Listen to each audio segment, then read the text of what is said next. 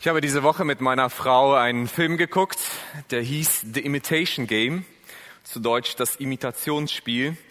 Es ist eine dramatisierte Filmbiografie, das heißt, dieser, dieser Film beschreibt nach echten Begebenheiten äh, das Leben eines Menschen, und zwar eines britischen Logiker, Mathematiker, Kryptoanalytiker und Informatiker.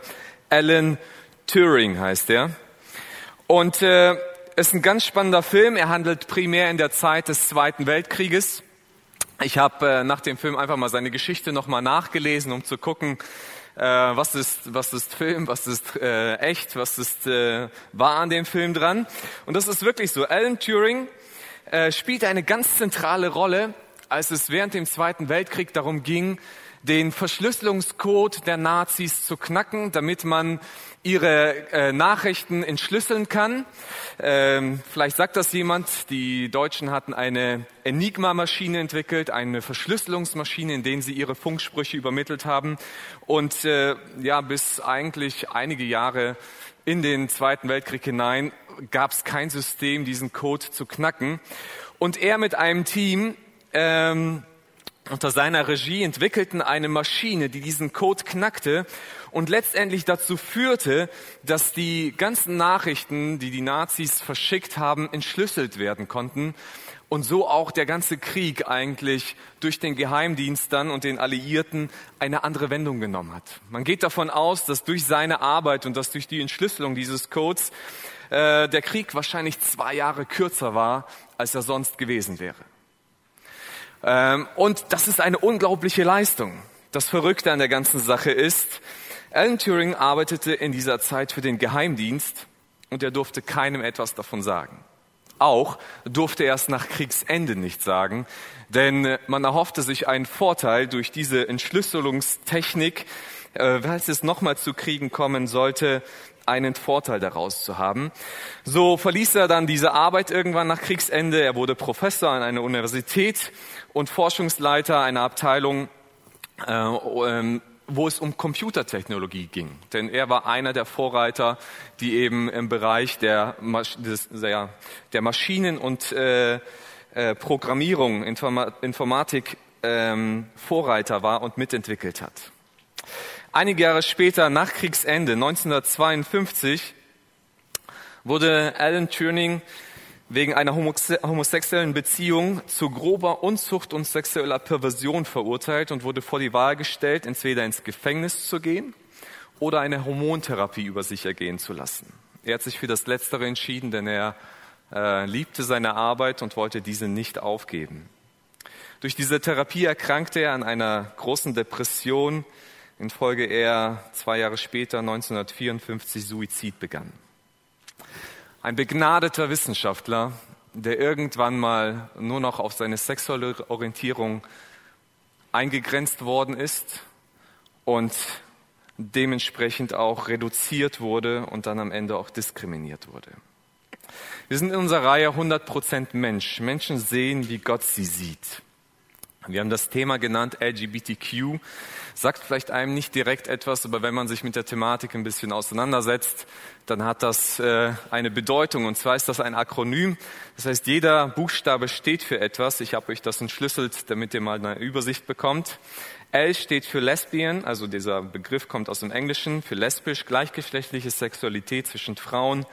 G für gay, für schwul, gleichgeschlechtliche Sexualität zwischen Männern. B für bisexuell. Ähm, da geht es darum, dass äh, sind Männer und Frauen, die sich sowohl zu Männern als auch zu Frauen sexuell hingezogen fühlen und auch das Leben. T für Transgender oder auch transsexuell.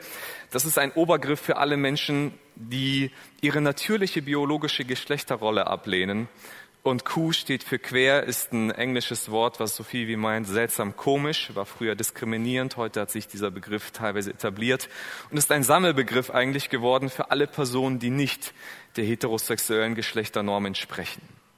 Also es geht eigentlich so im großen Bild Menschen, die nicht der standardmäßigen oder der größten Teil der Welt entsprechenden Sexualität in ihrer Orientierung haben. Menschen, die eine andere sexuelle Orientierung haben als die zwischen Mann und Frau. Und ich möchte heute auch keinen wissenschaftlichen Vortrag halten, um das Ganze zu erklären und einzuordnen. Zum einen äh, ist das ein sehr großer Bereich, zum anderen ähm, haben wir gar keine Zeit dazu, uns ganz tief da einzuarbeiten. Und gerade im Bereich der Homosexualität ist viel geforscht worden und geguckt worden, wohin, woher kommt das, woher ist das entstanden, wie kommt es dazu, dass, Männer, äh, dass Menschen so eine Neigung entwickeln.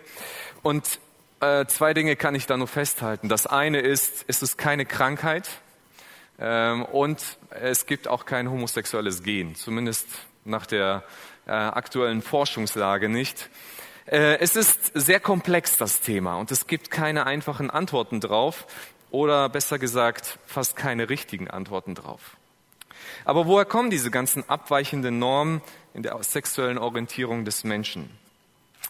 Ich kann das nicht aus wissenschaftlicher Sicht beantworten, aber ich kann das aus einer biblischen Perspektive zumindest betrachten und mit euch gemeinsam ein bisschen tiefer einzusteigen. Aber ich werde es nicht schaffen, das ganze Bild zu malen. Dafür gibt es zu viele Bibelstellen. Dafür gibt es viel zu viel, was sich erklären müsste und wo wir viel hineinschauen müssten. Deswegen werde ich nur einen groben Überblick geben über diese Thematik. Aber worauf ich gern verweisen möchte, ist, dass wir vor zwei Jahren in unserer Predigtreihe beziehungsweise Sex eine Predigt darüber hatten von Sascha Neudorf, die ihr gerne in der Mediathek nachhören könnt. Am 13. Juni wurde sie in die Mediathek reingestellt, falls ihr euch nach Datum orientieren wollt. Und es gab auch noch einen Zusatzvortrag, den wir in dieser Reihe immer wieder hatten. Den kann man gerne auf Anfrage auch bekommen, um zumindest mal in diesem Thema ein bisschen tiefer einzusteigen. Was ich möchte, ist ein größeres Bild zu malen, um das Ganze einzuordnen.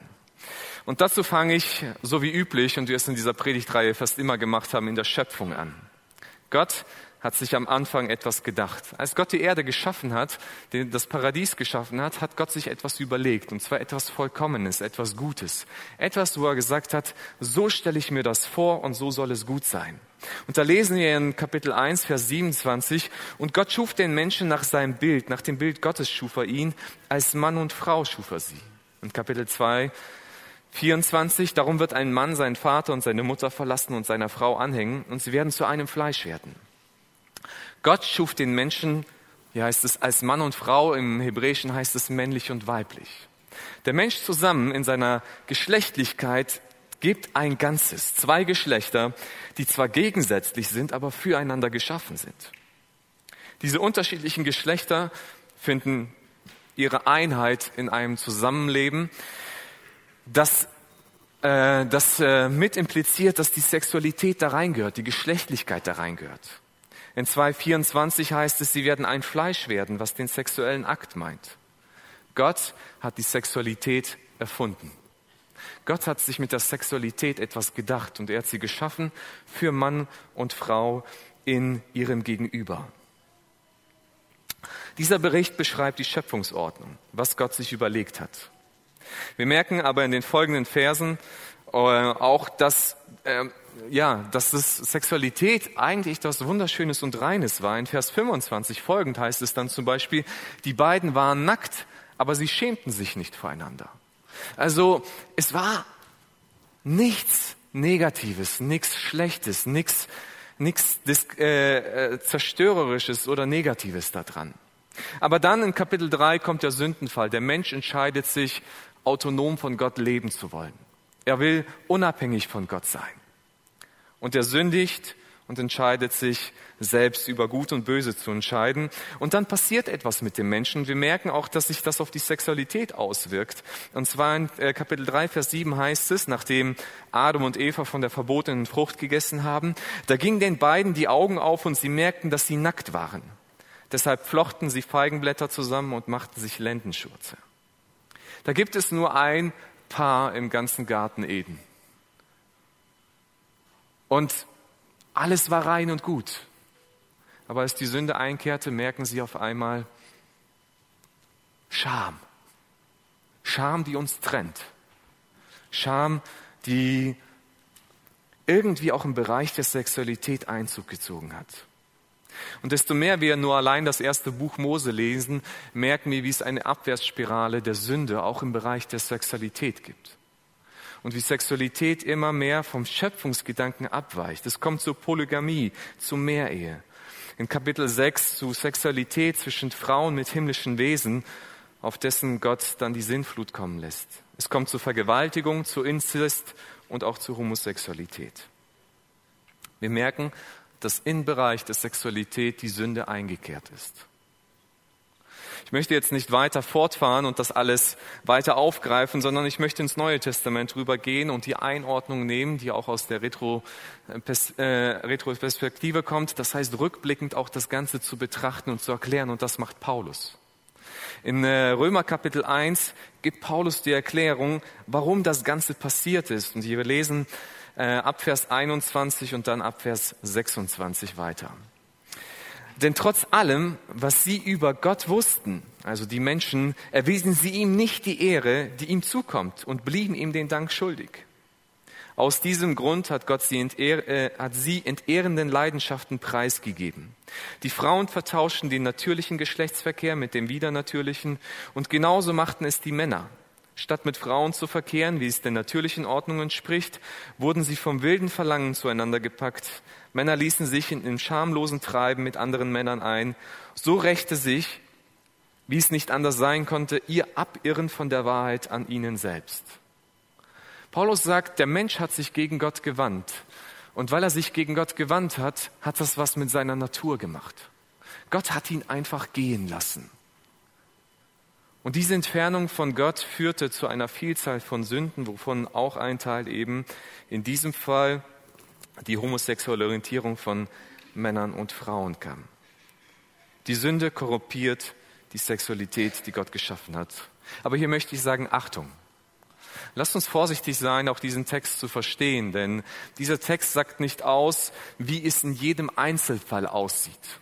Also zu sagen, jeder Mensch, der eine andere sexuelle Orientierung hat, ist automatisch jemand, der sich gegen Gott gewandt hat und deswegen gesündigt hat und deswegen folgt das als seine Abwendung von Gott. Nein, Paulus beschreibt hier den Allgemeinzustand der Welt und sagt, diese Dinge sind in die Welt eingekehrt, weil der Mensch sich von Gott abgewandt hat.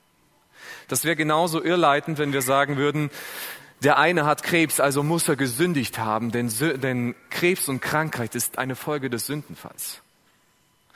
Wenn wir sagen, jemand hat Krebs, also müssen wir nach der Sünde in seinem Leben gleich suchen, das ist nicht gerechtfertigt.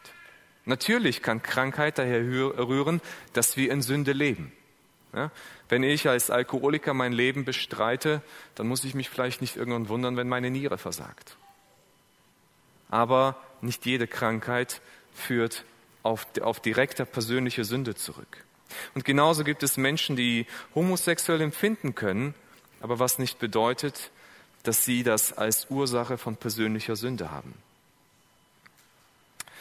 Wir merken, wenn wir so die biblischen Berichte und die biblischen Texte, wenn sie über Sexualität handeln, wenn wir sie durcharbeiten und anschauen, dann gibt es immer wieder den Rückbezug auf die Schöpfungsordnung.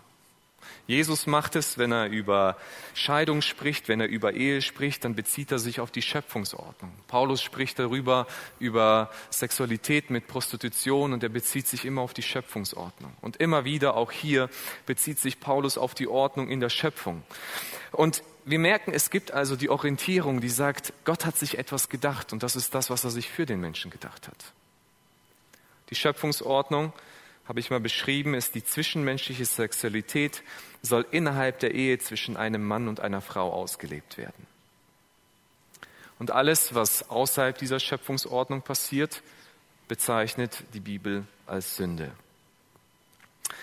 Haben wir uns das ausgedacht? Habe ich mir das ausgedacht? Nein. Ich habe mir nicht ausgedacht, dass Homosexualität in der Bibel als Sünde beschrieben wird, sondern es steht in der Bibel drin. Jetzt gibt es aber unterschiedliche Möglichkeiten, wie man versucht, Homosexualität zu verstehen und einzuordnen in unserer Gesellschaft, in unserer Kultur, auch in der Christenheit. Und ich glaube, es gibt zwei große Ansätze, wie man versucht, mit dem Thema umzugehen. Der eine Ansatz ist, man geht von der Bibel an das Thema heran und schaut an und sagt, was sagt die Bibel dazu? Und man guckt sich die Bibeltexte an und versucht sie nach einer guten Hermeneutik, nach biblischen Regeln auszulegen, um zu verstehen, was lehrt denn die Bibel zu diesem Thema? Der zweite Ansatz ist, man geht von unserem Weltbild aus, von den Menschen an das Thema heran und sagt, ja, das ist unsere Welt, wie kriegen wir sie in die Bibel rein? Wie können wir das erklären, äh, worin wir leben und zugleich mit der Bibel in Konform bringen? Und ich glaube, das ist ein Problem, das wir haben. Und zwar, dass wir gerne versuchen, unser eigenes Weltbild der Bibel anzupassen. Und ja, es ist möglich. Es gibt viele Wissenschaftler und viele Menschen, die, die schaffen, mit bestimmten Erklärungen die Bibeltexte, die über diese Themen zu sprechen, so darzulegen, dass man Homosexualität rechtfertigen kann. Das ist möglich. Nur wenn ich diese Prinzipien weiter auf die Bibel anwende, die da angewandt werden, dann haben wir ein Problem. Und zwar entwickelt sich das dahin, dass ich am Ende mir aus der Bibel das raussuchen kann, was ich möchte. Die Bibel wird zu so etwas wie einem Buffet. Ja? Bei einem Buffet gehe ich hin und sage, das schmeckt mir und das schmeckt mir nicht, das gefällt mir und das gefällt mir nicht. Das tue ich auf meinen Teller drauf und das lasse ich sein.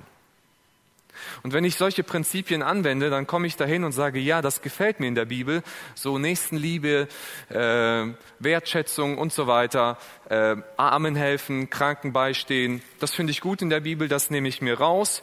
Ach, Gott hat einen Himmel für mich, das nehme ich auch für mich, aber diese Dinge, die gefallen mir nicht, die lasse ich dann weg und die versuche ich wegzuerklären. Und das ist das, was wir nicht wollen.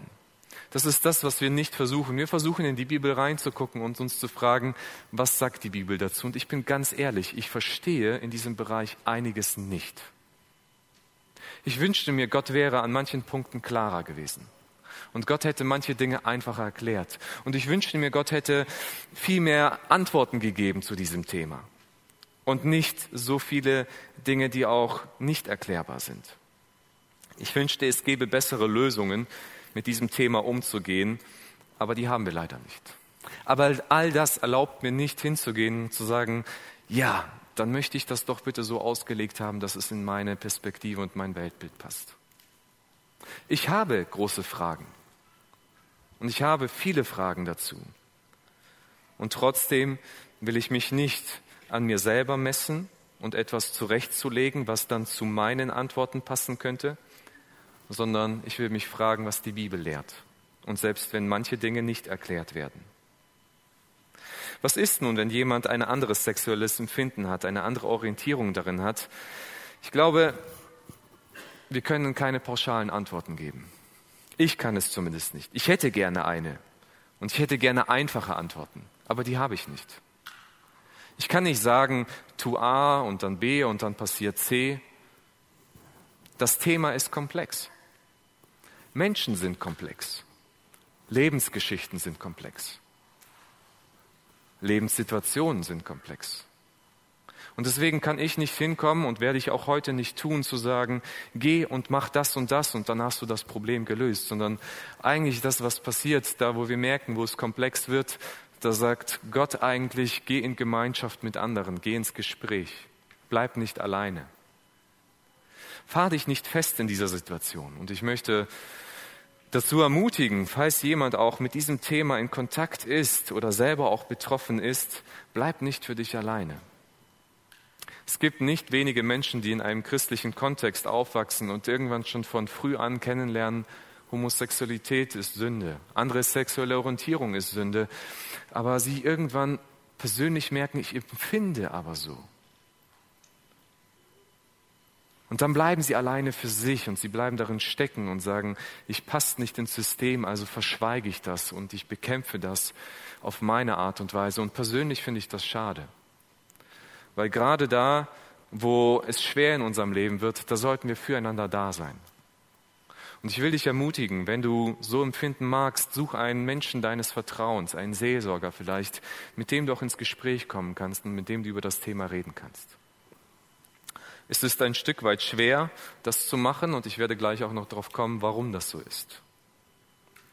Aber ich möchte nochmal zurückkommen auf 1. Mose Kapitel 1, Vers 27, den ich am Anfang gelesen habe, und diesmal einen anderen Aspekt betonen. Und zwar, da heißt es, und Gott schuf den Menschen nach seinem Bild, nach dem Bild Gottes schuf er ihn. Gott schuf jeden Menschen nach seinem Ebenbild. Und diese Schöpfung des Ebenbilds und den Menschen als Ebenbild zu betrachten, hat Gott dem Menschen Würde verliehen, jedem Menschen Würde verliehen. Und diese Würde lebt und ist im Menschen. Und selbst nach dem Sündenfall hat Gott dem Menschen diese Würde nicht abgesprochen.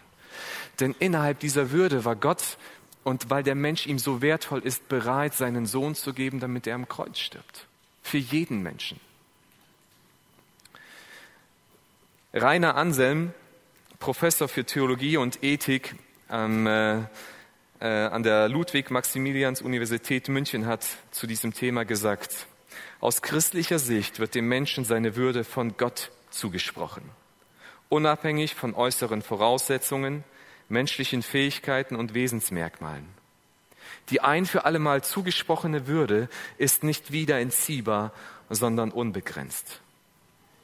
Gott hat dem Menschen Würde zugesprochen.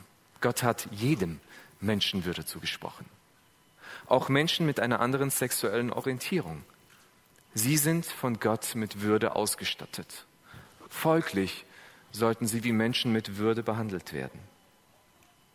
Und hier haben wir in der Geschichte und ich leider auch noch immer in der Gegenwart viel falsch gemacht und uns versündigt, auch als Christenheit.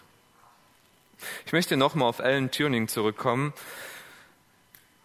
Und zwar ungefähr, na, ja, fast vor 55 Jahren, am 10. September 2009, veröffentlichte der damalige britische Premierminister Gordon Brown eine Erklärung, in der er im Namen der britischen Regierung die Verfolgung Turings bedauerte und, seine außer, und, Außen, und seinen außerordentlichen Beitrag im Zweiten Weltkrieg würdigte.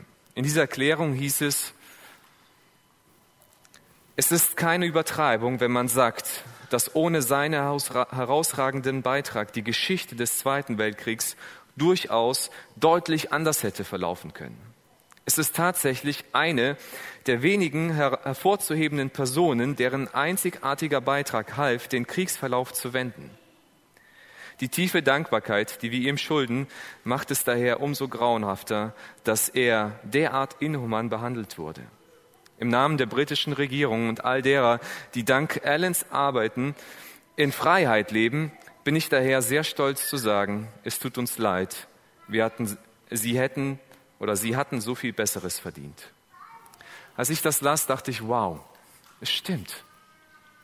Es ist viel Unrecht geschehen und leider passiert immer noch viel Unrecht in diesem Thema. Weil wir uns das Recht hinausgenommen haben, Menschen ihre Würde abzusprechen. Was wir nie hätten tun dürfen. Und ich muss selbst Buße tun oder habe es auch getan, als ich für mich vor ja schon einiger Zeit irgendwann festgestellt habe, Victor, das ist nicht in Ordnung. Du hast dich darin versündigt, diese Menschen zu verschmähen, sie zu verurteilen und sich auch über sie lustig zu machen. Und das ist nicht in Ordnung. Es ist nicht in Ordnung, was in der Geschichte geschehen ist, was wir mit diesen Menschen gemacht haben. Wie wir sie eingeschränkt haben, auf eine Art und Weise zu leben, die die Bibel zwar verurteilt, aber ihnen trotzdem ihre Würde nicht abspricht. Ja, Sexualität außerhalb von Gottes Norm ist Sünde, aber Gott liebt den Sünder. Wenn wir Römer Kapitel 1 lesen, kommen zur Homosexualität noch weitere Sünden dazu. Ich glaube insgesamt 21 Stück. Ihr könnt das gerne mal nachlesen, Kapitel 1. Und unter diesen Sünden zur Homosexualität reihen sich Sünden ein wie Neid, Gier, Lästern, Arroganz, Elternungehorsam sein. Kann sich einer von euch mit einer dieser Sünden identifizieren? Und deswegen kommt Paulus zu Kapitel 2 und sagt, deshalb darfst du allerdings nicht meinen, du seist entschuldigt, wenn du das alles verurteilst.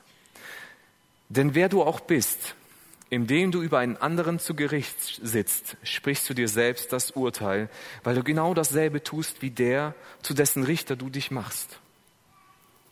Paulus sagt, selbst wenn du über all diese Dinge Gericht sprechen würdest, in diesem Moment reißt du dich mit allen anderen ein. In dem Moment, wo wir diese Menschen verurteilen und andere Sünder auch verurteilen, erheben wir uns über sie und unsere Überheblichkeit setzt uns wieder genau auf die gleiche Ebene, wie diese Menschen sind. Sie macht uns zu Sündern. Deswegen sagt Paulus, seid vorsichtig, was ihr tut. Wenn ihr euch über diese Menschen erhebt und sie verurteilt und sie vielleicht noch schlecht behandelt, dann seid ihr nicht besser als sie. In Gottes Augen seid ihr kein Stück besser als sie. Und ich glaube, das haben wir leider in der Geschichte oft gemacht. Wir haben es oft über Menschen erhebt. Wir haben sie verurteilt, wir haben schlecht gesprochen. Wie sollten wir mit dem Thema aber umgehen? Wie sollten wir umgehen, indem wir sagen, wir wollen Menschen nicht richten und nicht verurteilen? Ich habe einfach mal ein bisschen für mich reflektiert und nachgedacht, was wäre ein guter Weg. Und dann dachte ich, eigentlich ist der beste Weg, es so zu machen, wie Jesus es gemacht hat. Ich habe es einfach mal die Jesus-Methode genannt. Und ähm, das Paradebeispiel für mich ist, als Jesus durch einmal, einmal durch Samarien gereist ist, ein, einer Gegend, die eigentlich so für Juden verpönt war. Da kommt Jesus in ein Dorf, setzt sich an den Brunnen und dann kommt eine Frau zu ihm. Und Jesus kennt als allwissender Gott auch ihr Leben und ihre Situation. Und Jesus kommt mit ihr ins Gespräch. Aber diese Frau, das war nicht eine Frau, die einfach mal so am Mittagsbrunnen alleine ging, sondern sie ging, weil sie die, die Verachtung der anderen im Dorf meiden wollte. In der Mittagshitze ging keiner wirklich arbeiten, da machte man Siesta. Aber sie ging dorthin und traf Jesus. Und Jesus kommt mit ihr ins Gespräch. Er versucht einfach mal ein Gespräch aufzubauen und diese Frau steigt auf dieses Gespräch ein und Jesus redet mit ihr erstmal total unbefangen. Und Jesus spürt etwas in ihr und er spricht das an und sagt, dieses Bedürfnis nach erfülltem Leben, nach Leben im Überfluss. Und er spricht mit ihr, wo sie dieses Leben im Überfluss bekommen kann. Und als die Frau darauf einsteigt und er ihr auf eine liebevolle Art und Weise begegnet, kommt er zu einem Punkt, wo er die Frau mit ihrem Leben konfrontiert und sagt, ja, in deinem Leben ist etwas nicht in Ordnung. Diese Frau, die hatte schon mehrere uneheliche Beziehungen, sie hatte schon ein paar Männer hinter sich und aktuell lebte sie immer noch in einer Beziehung mit einem Mann, mit dem sie nicht verheiratet war.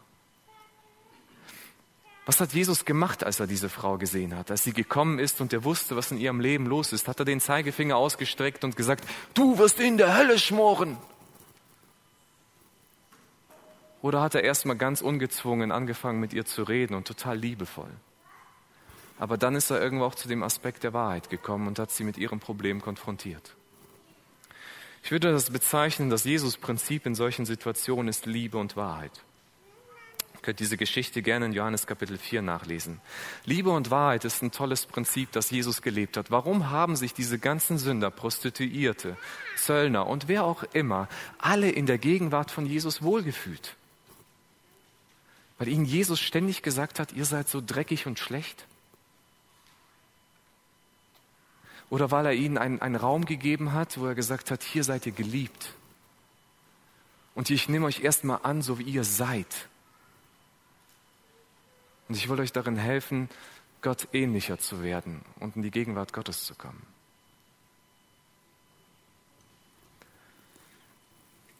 Wahrheit ohne Liebe ist einfach brutal. Ich weiß nicht, ob ihr das schon mal erlebt habt, wenn jemand zu euch gekommen ist, ihr habt was falsch gemacht oder aus der Perspektive dieses Menschen und er sagt euch einfach nur knallhart die Wahrheit. Und dann geht er, ohne mit euch ins Gespräch zu kommen. Wie weh das tun kann? Und wie nicht hilfreich es ist, weil es mich einfach nur verletzt und die Verletzung mir mehr wehtut als der Gedanke, mich zu bessern aber zugleich ist auch Liebe ohne Wahrheit scheinheilig. Wir heucheln etwas vor, wir wissen, es ist falsch, aber wir tun so, als ob es nicht ist. Und wir helfen den Menschen dann nicht raus. Und ich glaube, beides ist ein Problem. Aber gerade die Kombination von Liebe und Wahrheit, das ist das, was, glaube ich, uns als Christen kennzeichnen sollte. Unser Leben, unser Umgang mit dem ganzen Thema. Gerade diese Dinge sollten unser Leben darin bewegen. Wenn du jemand in deinem persönlichen Umfeld hast, der hier eben anders lebt, als du es tust oder Gottes Vorstellung darin ist, dann geh ihm nicht einfach nur aus dem Weg. Schau ihn nicht mit Verachtung an, sondern begegne ihn in Liebe. Lasst uns, Menschen, lasst uns aufhören, Menschen zur Hölle zu schicken, sondern ihnen durch unsere liebevolle Art und Weise den Weg in den Himmel weisen. Lasst uns aufhören, Witze über diese Menschen zu reißen, denn du weißt manchmal nicht, ob der neben dir vielleicht genauso empfindet, wie über was du dich gerade lustig machst. Und du ihm den Weg versperrst, eigentlich darüber zu reden und den Weg zu Gott zu finden. Lasst uns achtsam sein, wie wir über dieses Thema reden. Und zwar mit Respekt gegenüber den Menschen und trotzdem nicht die Wahrheit zu verheimlichen oder wegzutun.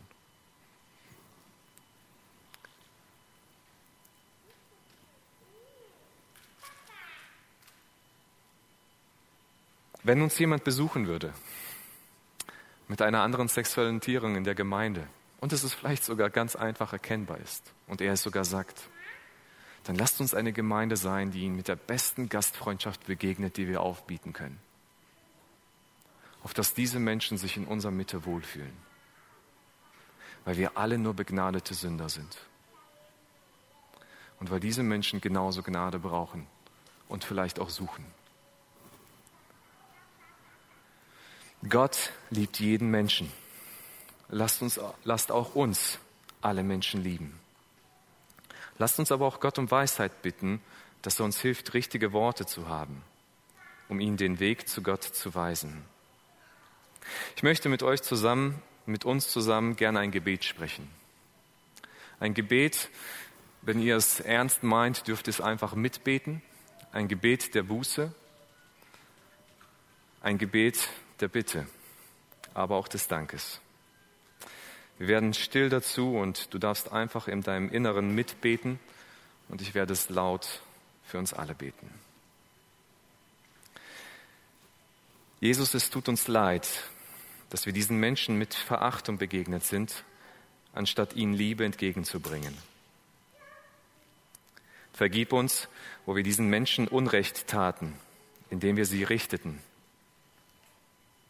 Bitte hilf uns, jedem Menschen mit deiner Liebe zu begegnen und die Würde anzuerkennen, die du ihnen verliehen hast.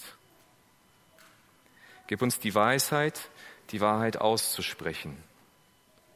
Schenk uns die richtigen Worte, um den Menschen zu helfen, dir näher zu kommen und sich nicht von dir zu distanzieren.